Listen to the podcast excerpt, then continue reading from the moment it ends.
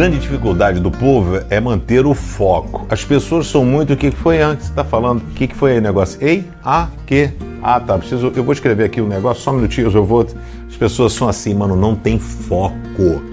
Foco é o seguinte: quando você tem planejamento, que a gente falou, então você chega e planeja. Bom, eu vou fazer o seguinte: eu preciso fazer isso, isso, isso, isso, isso. Aí eu vou manter o foco para saber quais são as minhas prioridades. Então, isso aqui, para resolver, foquei, vou resolver essa parada. Pronto, resolvi isso aqui. Número dois, qual é? Então, a moçada não tem foco, fica largada, não tem objetivo.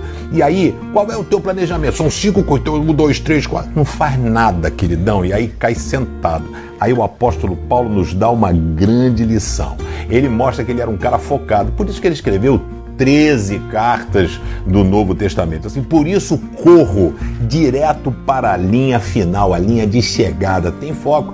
Imagina um corredor de 100 metros rasos, aonde ele vai correr para frente, olhando para ver onde é que está o cara. A boa, essa olhada que ele deu, ele perdeu a corrida. Ele diz, Paulo, também sou como lutador de boxe, que não perde nenhum golpe.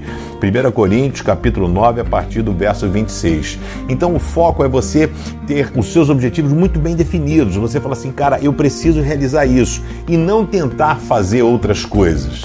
Então você precisa parar e dizer: eu preciso encerrar isso que eu comecei. Isso é ter foco.